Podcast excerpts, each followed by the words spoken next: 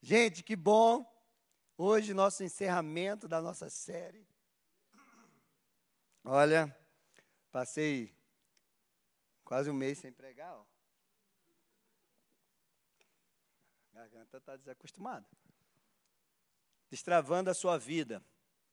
E hoje, né, a partir de amanhã, vamos dar início a um jejum de sete dias, porque sexta-feira nós vamos começar a série Inabalável. Tem imagem aí? Se não tiver, tem a imagem das nossas camisetas, que já estão chegando. Quem está nos visitando pela primeira vez? Olha lá. Nossas camisetas inabaláveis estão no forno. Então, vai chegar a primeira remessa poucas. Quem quiser já encomende, porque você vai ficar sem.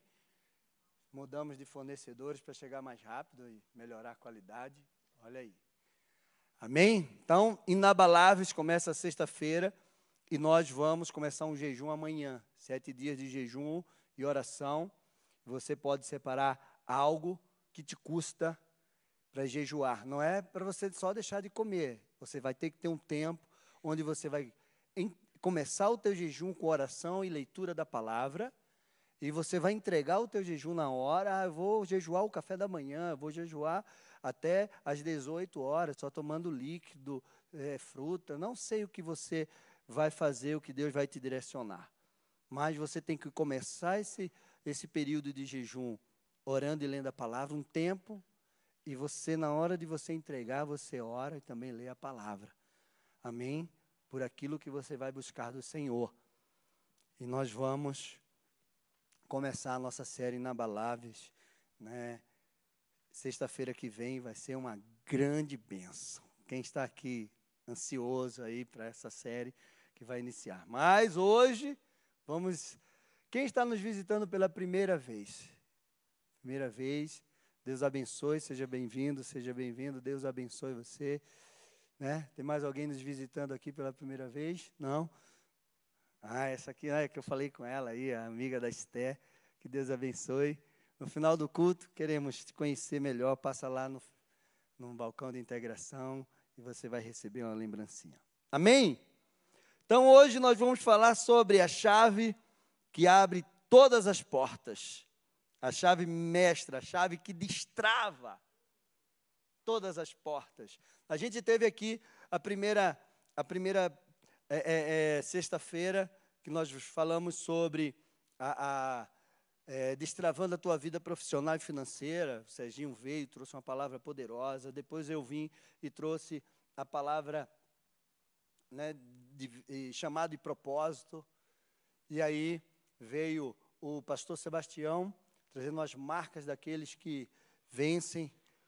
E a Meg, quando o céu destrava a terra, ministração poderosa de oração. E hoje nós vamos encerrar aqui com essa chave que abre todas as portas. Nosso Deus é um Deus de movimento. Ele não é um Deus que trava a vida das pessoas. Desde o princípio, o Espírito Santo de Deus pairava sobre a face do abismo. Pairou. A, a, a, palavra de Deus sempre foi: ide, vá, saia, mova-se. A ordem de Deus para o homem foi: governe, domine, multiplique-se sobre a terra, se movimente, vá em frente. Deus é um Deus de movimento, mas existe uma ação maligna. Você não pode ignorar isso. Existe uma ação maligna para travar, paralisar a tua vida. Satanás trabalha dia e noite para roubar, matar e destruir. E ele quer parar você, impedir que você avance, que você conquiste, que você viva o propósito o qual Deus estabeleceu sobre a tua vida. E você precisa entender isso.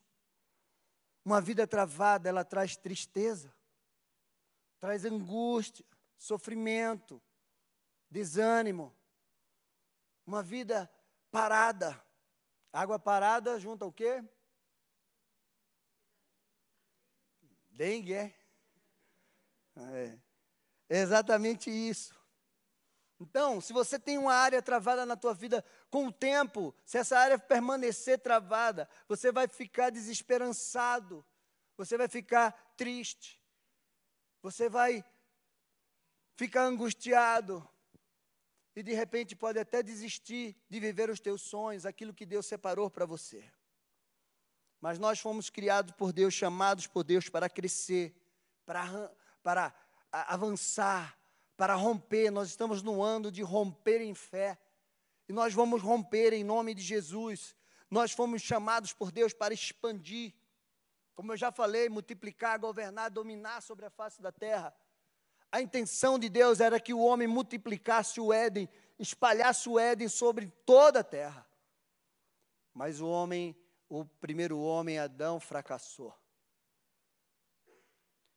Então eu quero que você abra sua Bíblia lá em Isaías 45. Vamos ler do 1 ao 3. Depois vamos ler o João 10.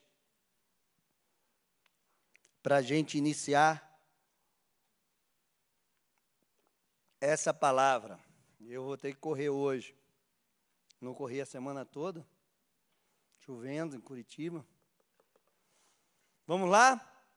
Isaías 45, do 1 ao 3 diz assim: Assim diz o Senhor ao seu ungido, a Ciro, a quem tomam pela mão direita para submeter as nações diante dele, para desarmar os reis e para abrir diante dele os portões que não se fecharão.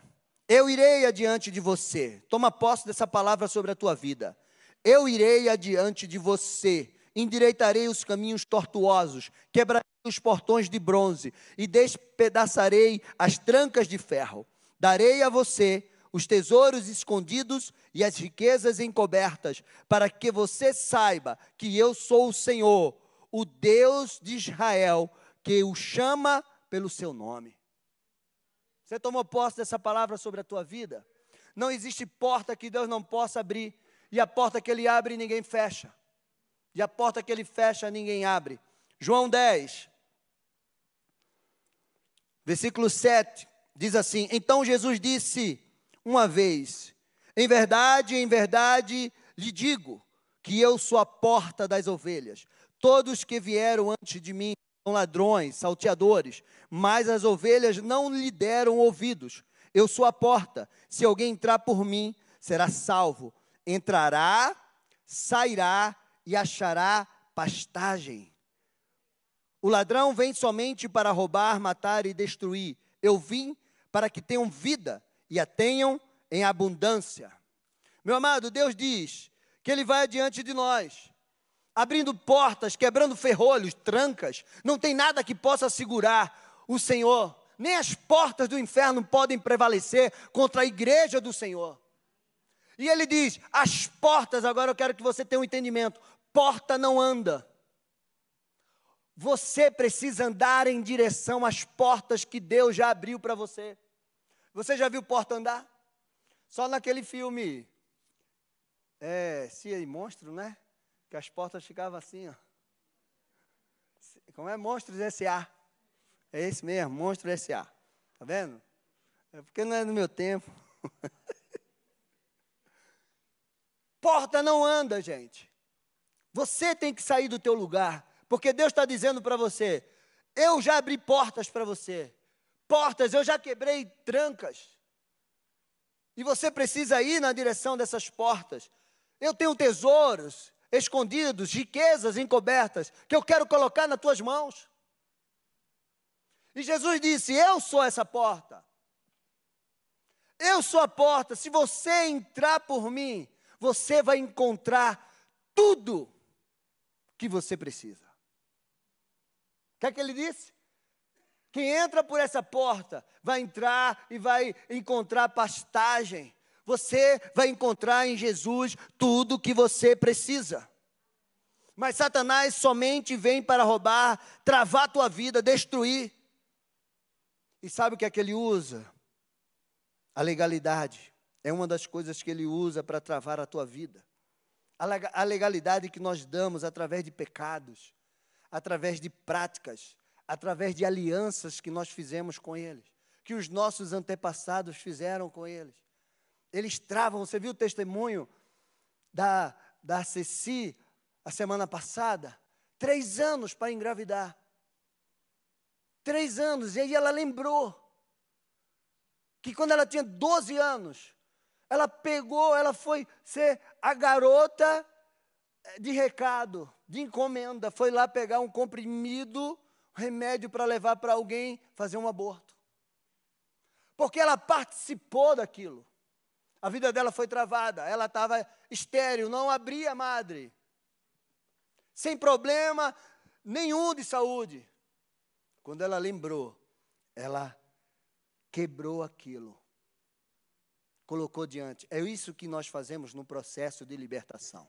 É isso que nós fazemos no mapeamento. Nós descobrimos quais são as causas daquilo que está acontecendo com a tua vida, os sintomas. Meu amado, na libertação, nós lidamos com algo que é muito sério: causas e efeitos, práticas e sintomas. Todo cativeiro tem uma causa. Tudo que nós praticamos fora da vontade e dos princípios de Deus traz consequências para as nossas vidas, para os nossos filhos. E essas são consequências que prejudicam, que travam, destroem a nossa vida e que dá ao Satanás a legalidade. Meu amado, eu quero que você entenda que o mundo espiritual ele é real. E o mundo espiritual influencia no nosso mundo físico. Satanás e seus demônios trabalham dia e noite para nos destruir. Nem tudo que acontece na nossa vida é o diabo. Mas muitos dos problemas que nós enfrentamos têm uma influência maligna. E você precisa entender isso. Ignorar essa é isso, é um engano. Não podemos ignorar isso. Ignorar que o inimigo não está agindo, trabalhando dia e noite para nos destruir, é uma falha muito grande. Eu quero falar sobre algumas práticas que podem travar a tua vida: idolatria, ocultismo, seitas, imoralidades sexuais, roubo, sonegação, enriquecimento ilícito, rejeição e mágoas, morte, financiamento de abortos, abortos, enganos. Tem coisas, tem uma coisa que estão praticando muito hoje aí, e as pessoas acham que é que é besteira, mas não é. Barra de acesso, constelação familiar. Muita gente chega até nós que já praticaram isso. Não, pastor, isso é detonado. Práticas místicas, tem coisas por trás disso que você nem imagina. Meu amado, tudo que nós fazemos precisa estar baseado na palavra de Deus. Fora da palavra engano. Fora da palavra engano. É contaminação para a tua vida. Então vamos lá. O que a idolatria traz, pastor? A idolatria traz a idolatria a pessoas, porque a idolatria não só é a ídolos. Você pode fazer de pessoas ídolos, coisas. Falsos deuses, idolatria falsos deuses. O que traz? Isso é uma prostituição espiritual. Todas as vezes que o povo de Deus se afastava de Deus, idolatrava e, e voltava-se a um ídolo, vinha consequências terríveis para a vida deles. O que é que acontece quando uma pessoa tem essa prática de idolatria sobre a sua vida? Ela, ela tem a sua vida espiritual travada. Ela é um cego, ela é um surdo e um mudo espiritualmente. Sonhos e visões com mortos, vevutos, depressão, dores e problemas nos ossos, artrose, frieza espiritual. E eu podia passar aqui uma lista do que essa prática traz para as nossas vidas. Para as nossas, não, em nome de Jesus. Para a vida da pessoa de quem pratica. Quando alguém idolatra uma pessoa, ela termina perdendo. Eu conheci, tinha um amigo, crente, a esposa crente, envolvida dentro da igreja. Ele casou e ele começou a idolatrar essa mulher. Ele colocava a mulher no lugar de Deus. Ele deixava de ir para a igreja para pegar ela e satisfazer a vontade dela. E ele tratava essa mulher como uma deusa.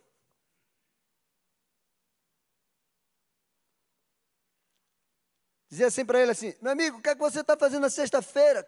Culto? Não, pastor, eu tenho que levar minha mulher para a gente sair, dar um, uma dançada. Eu ia dançar com ela. Nada contra dançar. Mas ela gostou. E aí ela começou a trabalhar, se envolveu com os amigos, que levavam elas para as danças. E ele perdeu a mulher. Quando ele chegou em casa um dia de viagem, ela tinha sumido, levado metade dos móveis e com uma semana pediu divórcio. E se você vê onde é que está essa mulher agora, até em terreiro de macumba ela anda. A idolatria, ela é uma prostituição espiritual. Não coloque nada nem ninguém no lugar de Deus na sua vida, que você vai travar a sua vida. Salmo 115, do 4 ao 11, diz assim: Os ídolos das nações são prata e ouro, obra de, de mãos humanas. Tem boca, mas não falam. Tem olhos e não veem. Tem ouvidos e não ouvem. Tem nariz e não cheiram. Tem mãos e não apalpam. Tem pés e não andam. Som nenhum sai da sua garganta. Tornem-se semelhante a eles os que fazem que os fazem e todos os que neles confiam. Você entendeu por isso que você fica cego espiritualmente, mudo e travado? Torne-se semelhante a eles os que os fazem. Ó Israel, confie no Senhor, Ele é o seu amparo e o seu escudo.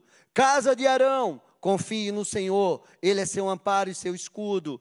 Vocês, que temem ao Senhor, confie no Senhor, Ele é seu amparo e seu escudo.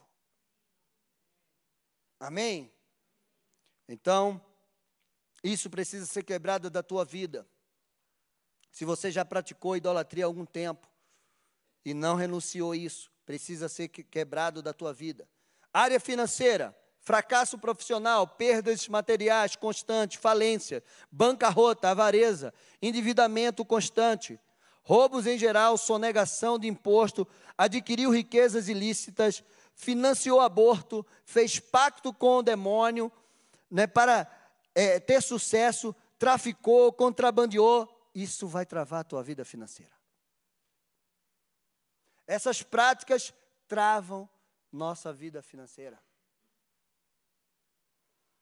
Malaquias 3,10, o versículo que a Sandrinha falou hoje aqui. Porque eu, o Senhor, não mudo. Por isso vocês, filhos de Jacó, não foram destruídos. Desde os dias dos seus pais, vocês se afastaram dos meus estatutos e não os guardaram. Voltem para mim, e eu voltarei para vocês, diz o Senhor dos Exércitos. Mas vocês perguntam: como haveremos de voltar? Será que alguém pode roubar a Deus? Mas vocês estão roubando e ainda perguntam: em que te roubamos? Nos dízimos e nas ofertas. Com maldição vocês são amaldiçoados, porque estão me roubando, é, me roubando, vocês e a nação toda. Tragam todos os dízimos à casa do tesouro, para que haja mantimento na minha casa. Ponha-me à prova nisto diz o Senhor dos Exércitos: se eu não vos abrir as janelas dos céus e não derramar sobre vocês uma bênção sem medida, por vossa causa eu repreenderei o devorador, para que não consuma o produto da terra, e não deixarei que as suas videiras nos campos fiquem sem frutos, diz o Senhor dos Exércitos. Todas as nações dirão a vocês: são felizes, porque vocês serão uma terra de delícias diz o Senhor dos exércitos. Quando o homem de Deus ou a mulher de Deus tem a sua vida travada financeiramente, a primeira coisa que ele precisa reparar é: estou sendo fiel ao Senhor? A minha vida financeira está aliançada com Deus? Meu amado, eu quero que vocês prestem atenção no que eu vou dizer. E você que está em casa também. Todos, toda a humanidade entrega dízimo. Sério, pastor, eu pensei que só fossem os crentes que trouxessem os dízimos na igreja, não. Todo mundo dá o dízimo em algum lugar. Eu passei 12 anos da minha vida entregando meu dízimo, mais do que meu dízimo, sabe aonde? Na mesa do bar. Todo mundo dá dízimo, gente.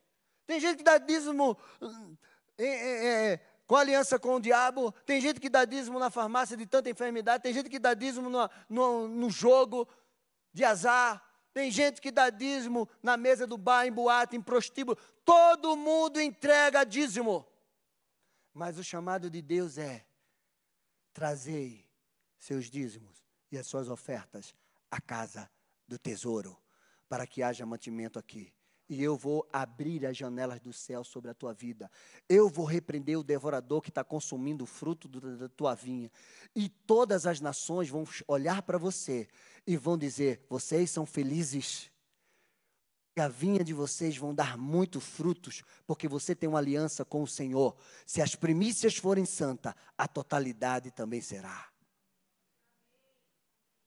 Amém? Meu amado, Juízes 6 fala sobre Gideão. E aquele povo estava sete anos sendo atormentado pelos midianitas. Eles plantavam e os midianitas vinham e roubavam tudo. Eles tinham se afastado do Senhor. E a palavra de Deus diz assim, no versículo 1: Os filhos de Israel fizeram mal aos olhos do Senhor, e por isso o Senhor entregou nas mãos dos midianitas durante sete anos. Versículo 23. Preste atenção. Mas o Senhor disse: Que a paz seja com você, Gideão. Não tenha medo, você não morrerá. Então Gideão edificou um altar ao Senhor e lhe deu o nome: O Senhor é paz. Até o dia de hoje, esse altar está em Ofra, que pertence à família de Abiezer. Naquela mesma noite, o Senhor disse a Gideão: Leve o touro que pertence a seu pai, a saber, o segundo touro de sete anos, e derrube o altar de Baal, quebre o poste ídolo da casa do seu pai, porque esse poste ídolo está trazendo uma desgraça para a sua família, uma desgraça para esse povo. A primeira coisa que, que, que Gideão fez, levantou um altar ao Senhor, colocou uma oferta e disse: Agora você vai tirar o poste ídolo de lá. E o que é que Gideão fez? Veja só. E o segundo touro, e derrube o altar de Baal, que é do seu pai, e corte o poste da deusa Azerá, que está junto ao altar. No altar desse, é, no, no alto desse lugar fortificado, faça para o Senhor, seu Deus, um altar de camada de pedra. Depois pegue o segundo touro e ofereça em holocausto com a lenha e o poste da deusa Azerá, que você irá cortar. Preste bem atenção. Olha como o inimigo faz. Azerá era como se fosse a esposa de Baal, deusa da fertilidade. Baal é Deus do sol, responsável pela germinação e o crescimento da lavoura. E o que é que aquele povo estava passando? Meu amado, só tem um Deus que pode te prosperar. Só tem um Deus que pode abrir a janela do céu sobre a tua vida. Porque Satanás, ele dá com a colher, ele tira com a concha que já imaginou uma deusa da fertilidade e o povo estava vivendo uma desgraça. O Deus do sol e o povo estava vivendo uma miséria, sendo assolado pelos inimigos. Não tem, meu amado. E Deus disse para Gideão: quebra a aliança. Quebra a aliança. O ciclo de derrota, de escassez e de miséria estava encerrado na vida de Gideão e do povo depois que o poste ídolo foi tirado. E o altar e a aliança do Senhor foi restaurada. Hoje é noite de você restaurar o teu altar com o Senhor. Se tem área da tua vida, tua área financeira está travada, eu quero que o Espírito Santo te revele onde está essa trava, qual aliança que você fez, qual o voto que você fez, o que você pode ter feito que travou a tua vida financeira. Porque hoje é noite de destravamento em nome de Jesus. É noite de libertação. Amém. Rejeição e mágoa são sentimentos de abandono. Pastor, eu me sinto rejeitado. Eu carrego uma mágoa dentro de mim. Meu amado, você precisa entender e ver se você teve sentimentos de abandono. se você foi abandonado, rejeitado na tua infância. Isso traz sentimento de abandono, desproteção, vulnerabilidade afetiva, inseguranças, pessoas que são inseguras, com dificuldade de tomar decisões, que têm sucesso na sua vida, vida sem propósito, ela, viva, ela, vive, ela vive uma vida sem propósito, de impossibilidades. Meu amado, tem alguma causa de rejeição e mágoas dentro de você. Você precisa liberar perdão para alguém. Pastor, como é que a gente quebra tudo isso? Conhecendo, confessando, se arrependendo, renunciando e se posicionando. É o nosso processo de libertação, que a palavra de Deus nos ensina. Amém? Meu amado, isso são algumas causas e efeitos que podem travar a tua vida em algumas áreas. Eu não vou trabalhar todas as áreas aqui, porque nós vamos ter uma ministração nessa série inabalável só de causas e efeitos. E nós vamos falar sobre nova era, coisas que estão trazendo engano para a vida de muitos, e tem muitos crentes fazendo essas coisas e estão travando a sua vida.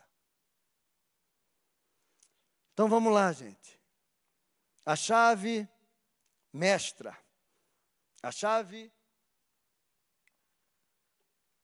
que destrava a sua vida em todas as áreas.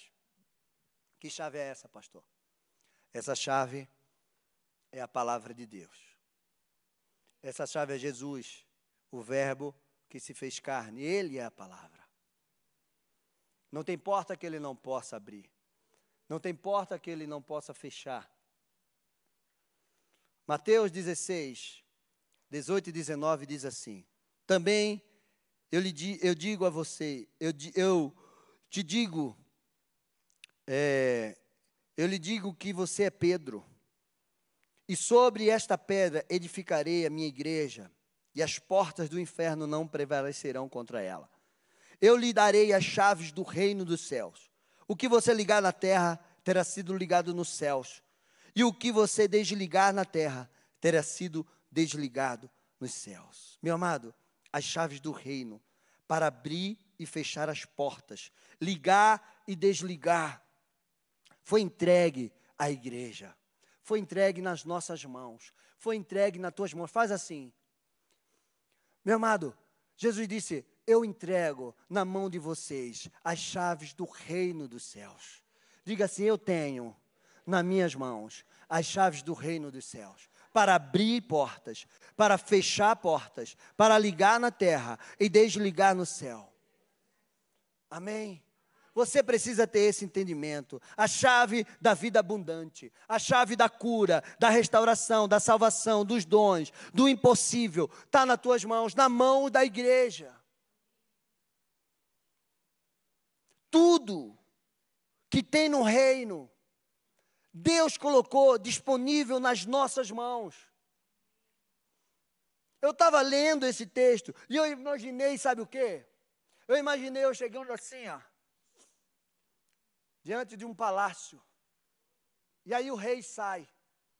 E o rei diz assim: Filho, está aqui as chaves do palácio nas suas mãos. Você pode abrir todas as portas que está nas tuas mãos. Aí você olha lá, porta, tem gente que olha logo a porta da cozinha. Vamos ver o que é que o rei tem na cozinha, oh, e não vai nem querer sair de lá. Aí tem gente que vai passar, vou passar sala de vídeo, vou passar sala de jogos, abre lá, você tem todas as chaves. Mas vai chegar um momento que você vai se deparar assim: os tesouros do reino, os mistérios do reino que Deus disse que daria, dá para a gente. Os mistérios rei, do reino de Deus são para os íntimos. Os dons do reino. Os aposentos do reino. E aí você olha e fala, não, peraí, os tesouros do reino, eu acho que não vou mexer aí não. Porque imagina, ele me deu, acho que ele se enganou. Ele deu a chave para mim, mas eu não vou entrar aí. Imagina, me pegam aí dentro com os tesouros do reino. Não, tem os mistérios. Mistério do reino não é para mim. Deus não quer me revelar nada. E aí você deixa de usufruir daquilo que Deus já te deu. Mas as chaves do reino estão nas tuas mãos. E você pode abrir todas as portas que Deus te deu para abrir. Todas as portas. Se Ele te entregou. O que é que tem no reino? Tudo que tem no reino, nós temos acesso. Agora, a medida que Ele vai dar é dele. Ele é que vai dar a cada um de acordo com a capacidade. Amém? A porta que ele abre ninguém pode fechar. Apocalipse 3, 7 8 diz assim: Ao anjo da igreja em Filadélfia, escreva: Estas coisas diz o santo verdadeiro, aquele que tem a chave de Davi, que abre e ninguém fechará, e que fecha e ninguém abrirá. Conheço as obras que você realiza. Eis que tenho posto diante de você uma porta aberta, a qual ninguém pode fechar Sei que você tem pouca força, mas guardou a minha palavra e não negou o meu nome. Se você tem a palavra, se você tem o nome do Senhor, se você carrega a presença do Senhor, as portas irão se abrir em nome de Jesus sobre a tua vida. Amém? Tem porta que o Senhor já abriu. Você precisa ir lá, meu amado. Ele disse: Eis que ponho diante de você uma porta aberta. A porta está aberta, só que você precisa chegar lá. E para chegar lá, você vai ter que enfrentar desafios, você vai ter que enfrentar é, é, situações, muitas vezes adversas, que quer te impedir de você chegar até essa porta. E tem muita gente que desiste. Mas a porta já está aberta para você. Você tem pouca força, mas você guardou a palavra e o nome do Senhor. E se você guardou a palavra e o nome do Senhor, essa porta ainda está aberta, esperando por você passar por ela. Você crê nisso? Então dá um glória. Dá um glória. Em nome de Jesus. Meu amado, essa chave, a palavra de Deus, ela é poderosa. Em Gênesis 1, a palavra de Deus diz que no princípio Deus criou o céu e a terra, e a terra era sem forma e vazia e o Espírito de Deus pairava sobre a face do abismo. E disse Deus: haja luz, e houve. Meu amado, a palavra de Deus é aquela que transforma o caos da tua vida.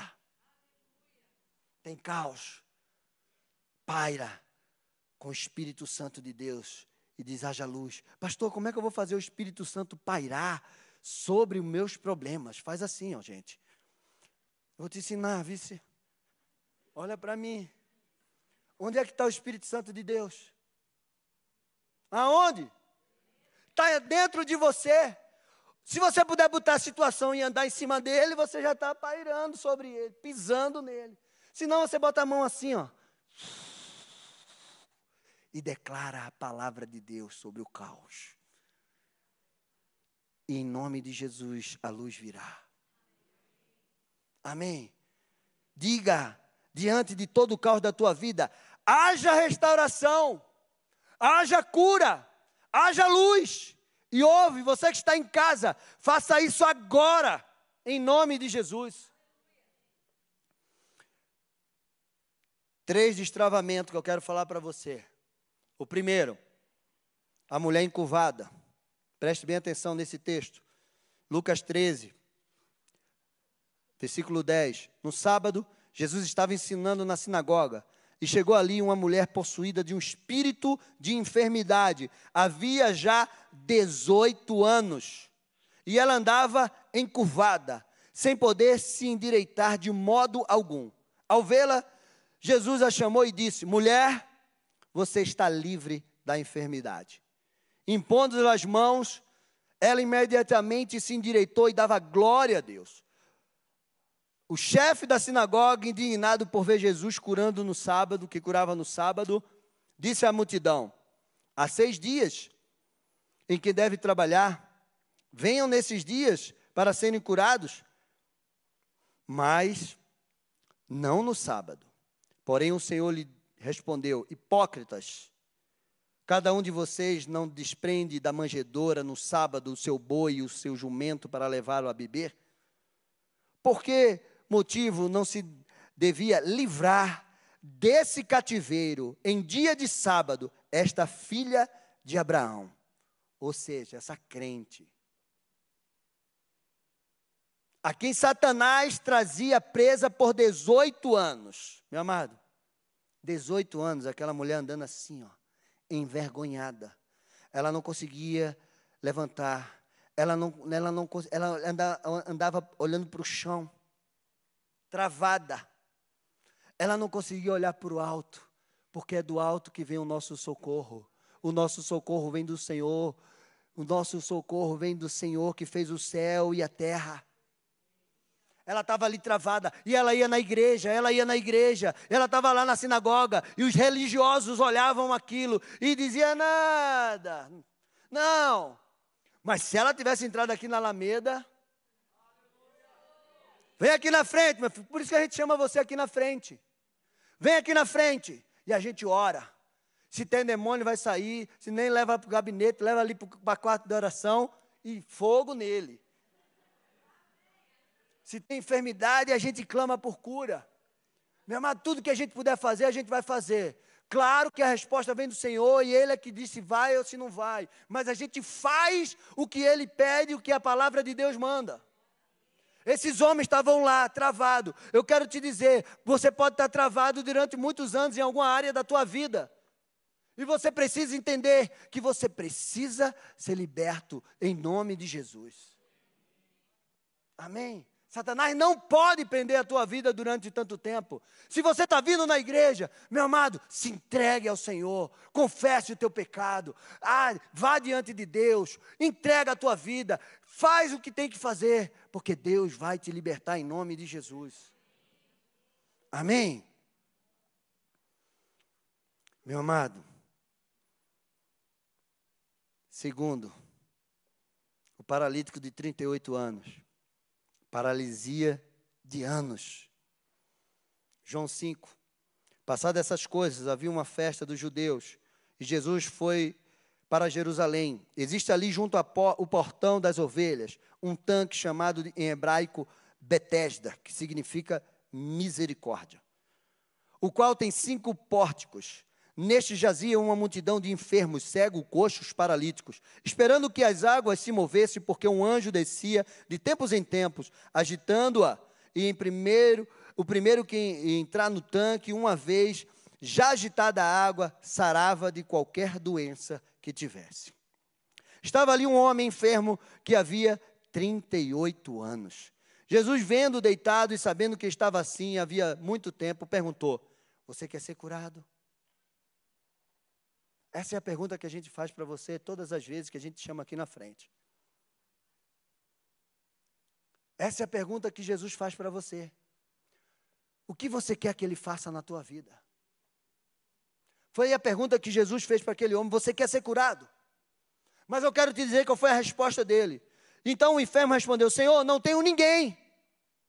Ninguém que me ponha no tanque quando a água é agitada.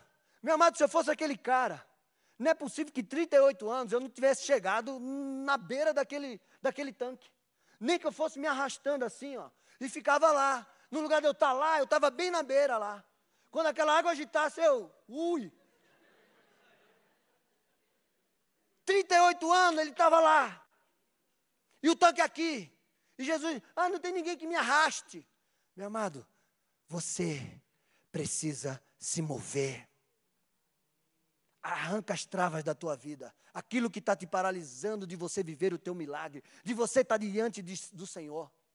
Qual o pecado, qual é a trava que está travando você, que está te impedindo, você que está em casa, que você está impedido de vir na igreja, você está perdendo. Arranca essa trava, pega, sai nesse elevador, desce e vem para cá, porque Deus está te esperando para fazer algo na tua vida. Olha o que aconteceu com esse homem. Então Jesus disse: Levante-se, levante-se, pegue o seu leite e ande. Imediatamente o homem se viu curado. Uma metanoia. Agora aquele homem, ele se viu. Ele parou quando Jesus disse assim: levante, pegue o seu leite. Ele se viu curado. Ele fez uma metanoia. Ele, mente de paralítico, mente de andarilho. Agora eu vou andar.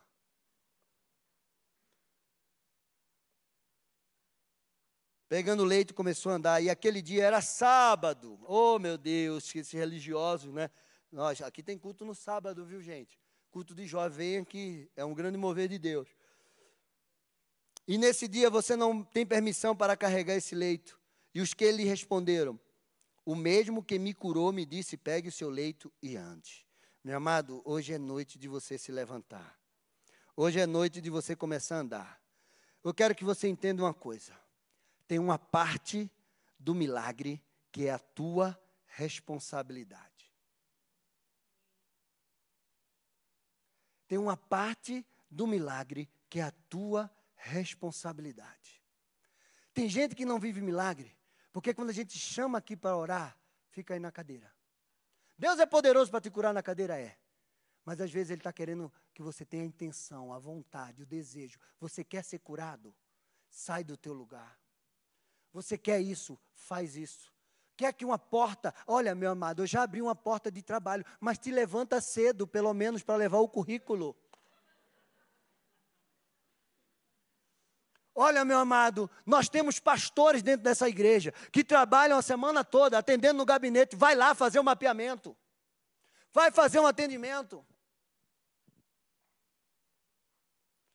Uma parte do milagre é sua. Ah, você tem que orar, ore.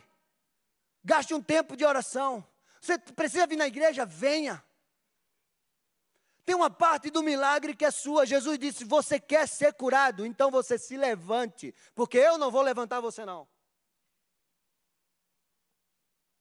Eu não estou bravo, não, gente. Eu estou empolgado. Eu falo igual ao meu pastor.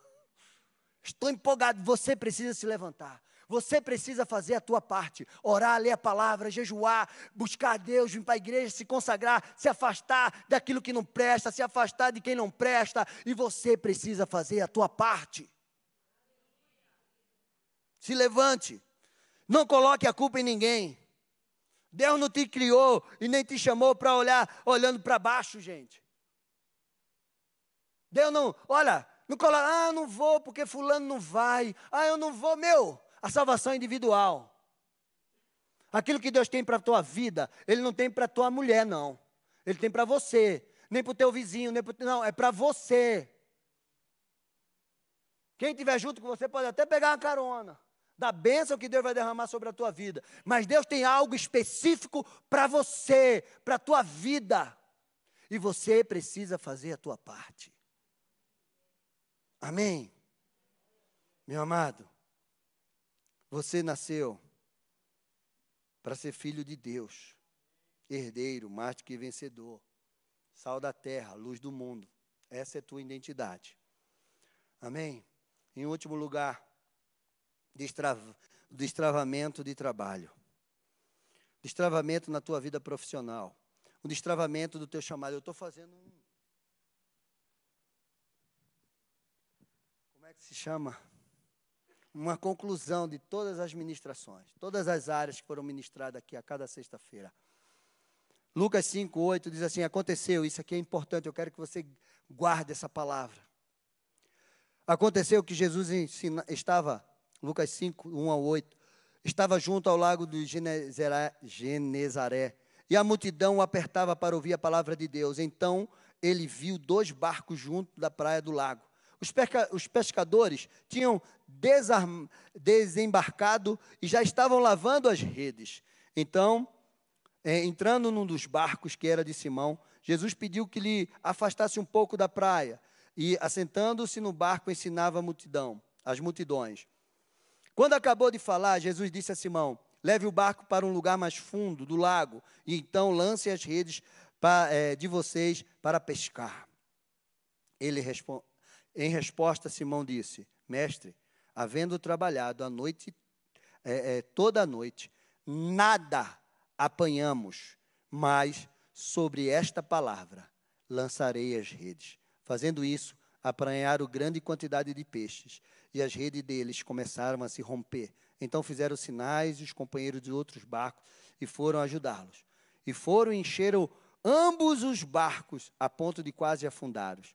Vendo isso, Simão Pedro prostrou-se aos pés de Jesus, dizendo: Senhor, afasta-se de mim, porque sou pecador. Isso foi o início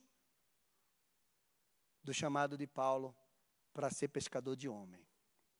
Agora vamos lá para o final. João 21. Jesus morreu. Pedro. Paulo não, Pedro, Pedro, ó, os caras aqui sabem, tá vendo? Estão lendo a Bíblia. E agora Jesus morreu, ressuscitou e os discípulos agora acabou a nossa vida. Vamos voltar para pescar. João 21. Depois disso, Jesus se manifestou outra vez aos discípulos junto ao mar da Tiberíades. Foi assim que ele se manifestou. Estavam juntos Simão Pedro, Tomé, chamado Dino, Natanael, que era de Caná da Galiléia, e os filhos de Zebedeu, e mais dois discípulos de Jesus. Simão Pedro disse aos outros: Vou pescar. Os outros responderam: Nós também vamos com você. Foram, entraram no barco, mas naquela noite não pegaram nada. Ao romper do dia, Jesus estava na praia, mas os discípulos não reconheceram que era ele. Jesus lhe perguntou: Filho, Será que vocês têm alguma coisa para comer? Eles responderam: Não. Então Jesus disse: Joguem a rede para o lado direito do barco. Ó, sempre direito, ó, gente. Nada sempre direita. Pense nisso. Jesus sentado do lado direito do Pai. Eles responderam: Não. Jesus disse: Joguem a rede do lado direito do barco e vocês acharão. Assim fizeram e já não podiam puxar a rede tão grande que era a quantidade de peixe. E os discípulos de Jesus, que Jesus amava, disse a Pedro: É o Senhor, Simão Pedro. Ouvindo que era o Senhor, cingiu-se com a sua túnica, porque tinha tirado a roupa e lançou-se ao mar.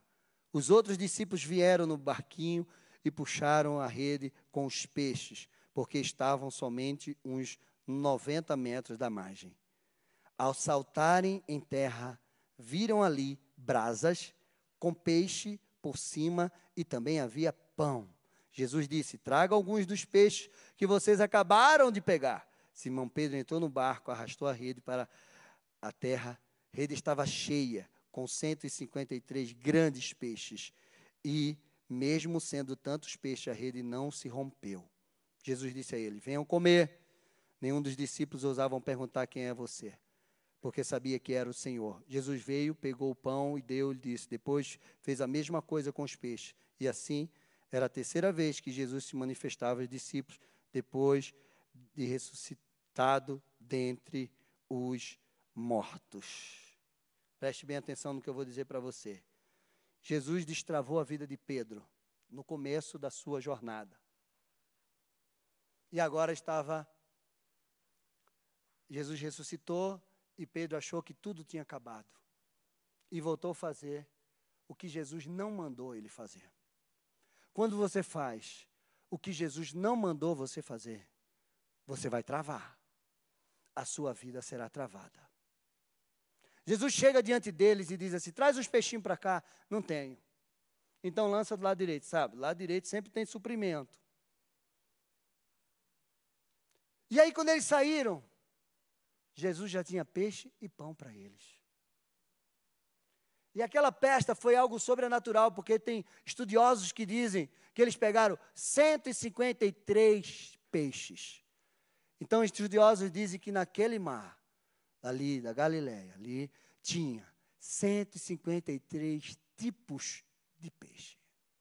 Um peixe de cada espécie. Meu amado, é só Jesus que faz isso.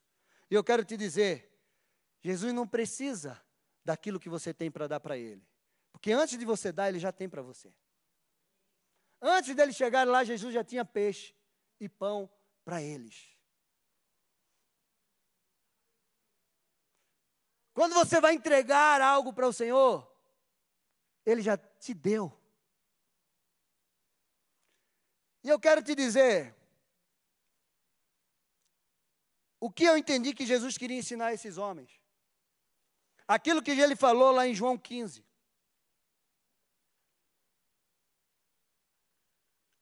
Eu sou a videira verdadeira e meu pai o lavrador. Todo ramo estando em mim, que não der fruto, ele corta. E todo o que dá fruto, ele limpa. Para que produza mais fruto ainda. Vocês estão limpos por causa da palavra que ele tem falado. Permaneçam em mim e eu permanecerei em você. Como o ramo não pode produzir fruto de si mesmo e não permanecer na videira, se não permanecer na videira, assim vocês não pode dar fruto. Eu quero que você fique de pé. Assim vocês não podem dar fruto se não permanecerem em mim. Eu sou a videira, vocês são os ramos. Quem permanecer em mim e eu nele, esse dá muito fruto, porque sem mim vocês não podem fazer nada. Sem mim vocês não podem fazer nada. Eu creio que Jesus estava olhando para aqueles discípulos e estava dizendo isso para eles: Olha, aprendam uma coisa: sem mim, vocês não podem fazer nada. Nada que preste. Ele não falou isso, não, mas. Quase isso. Sem mim, vocês não podem fazer nada que preste. Se alguém não permanecer em mim, será lançado fora, à semelhança do ramo, e secará, e o apanham, lançam no fogo e queimam. Se permanecer em mim, e as minhas palavras permanecerem em vocês, pedirão o que quiserem e lhes será feito. Nisto glorificado o meu Pai, que vocês deem muito frutos, e assim mostrarão que são meus discípulos. Como o Pai me amou, também eu amei vocês. Permaneçam no meu amor. Meu amado, a palavra de Jesus é a chave que abre todas as portas. Ele é o caminho, ele é a porta, ele é a videira. Ele é a vida, o pão da vida, a fonte inesgotável. A rocha da tua salvação, o sol da justiça, a única esperança para aqueles que estão perdidos. Ele tem a chave que destrava todas as áreas da tua vida. Eu quero encerrar com uma história que eu ouvi de Rui Barbosa. Todo mundo conhece Rui Barbosa. Ele não era crente, não, gente.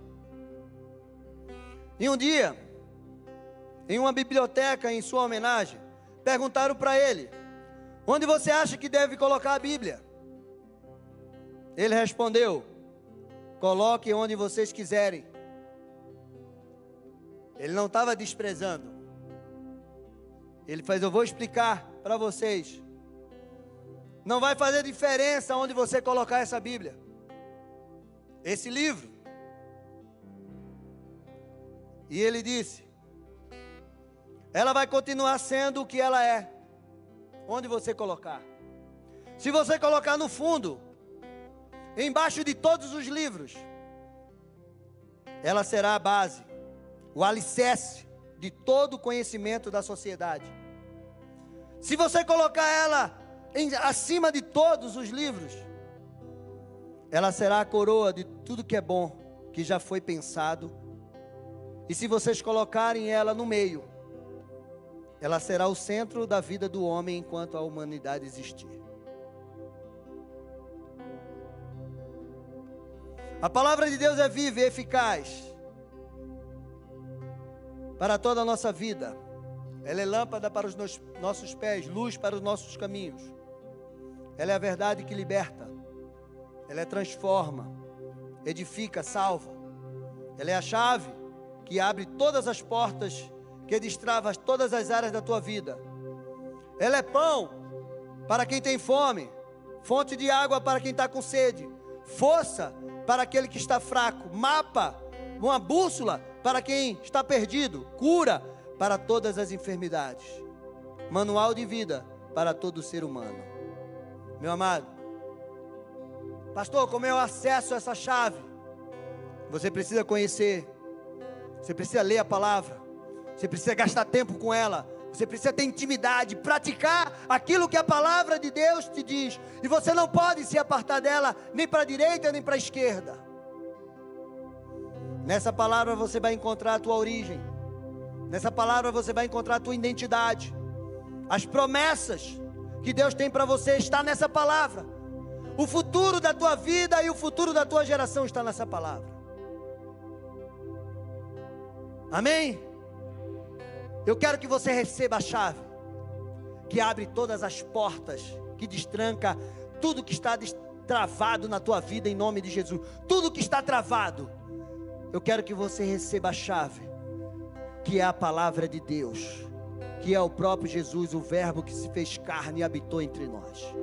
Se você tiver essa chave na tua vida, não existe portas em qualquer área que esteja travada. Amém? Nós vamos orar. Nós queremos ungir cada um de vocês. Pastores, venham para cá.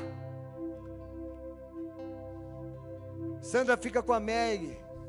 Nós vamos ungir vocês. Eu quero.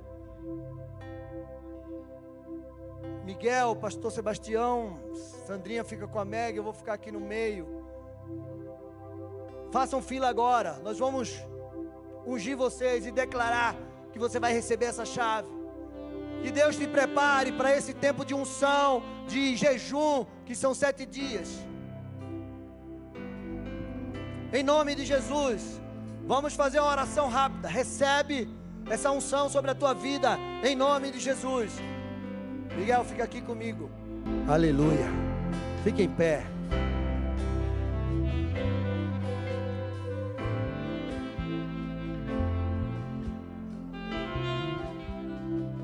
só terminar aqui, os amados. Que você ouçam realmente as cadeias quebrando sobre a tua vida. Você tomou posse dessa palavra? Desculpa o horário, mas eu precisava derramar isso sobre a tua vida. E que essa semana você se prepare para o jejum. E vamos começar a nossa série inabalável. Você é um ser inabalável. O reino de Deus é inabalável. O Espírito Santo de Deus sobre a tua vida é inabalável. Então você precisa viver uma vida como um inabalável. Porque esse é o chamado de Deus sobre a nossa vida, em nome de Jesus.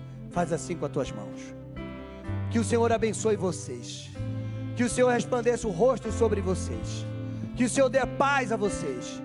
Vocês estão nas, receberam nas suas mãos as chaves, as chaves do reino de Deus para você abrir portas, para você ligar na terra, desligar na terra e viver a liberação e a vida abundante que Deus tem para vocês. Vocês que estão em casa, também recebam essa unção sobre a vida de vocês, em nome de Jesus. Que o Senhor leve vocês para o final de semana abençoado, para uma semana abençoada de vitórias, de conquistas, no poder e na autoridade do nome de Jesus Cristo. Vão na paz, que Deus abençoe em nome de Jesus. E essa semana se prepare, inabalável, em nome de Jesus. Deus abençoe. Se você precisar de oração, vem até aqui que a gente vai orar por você.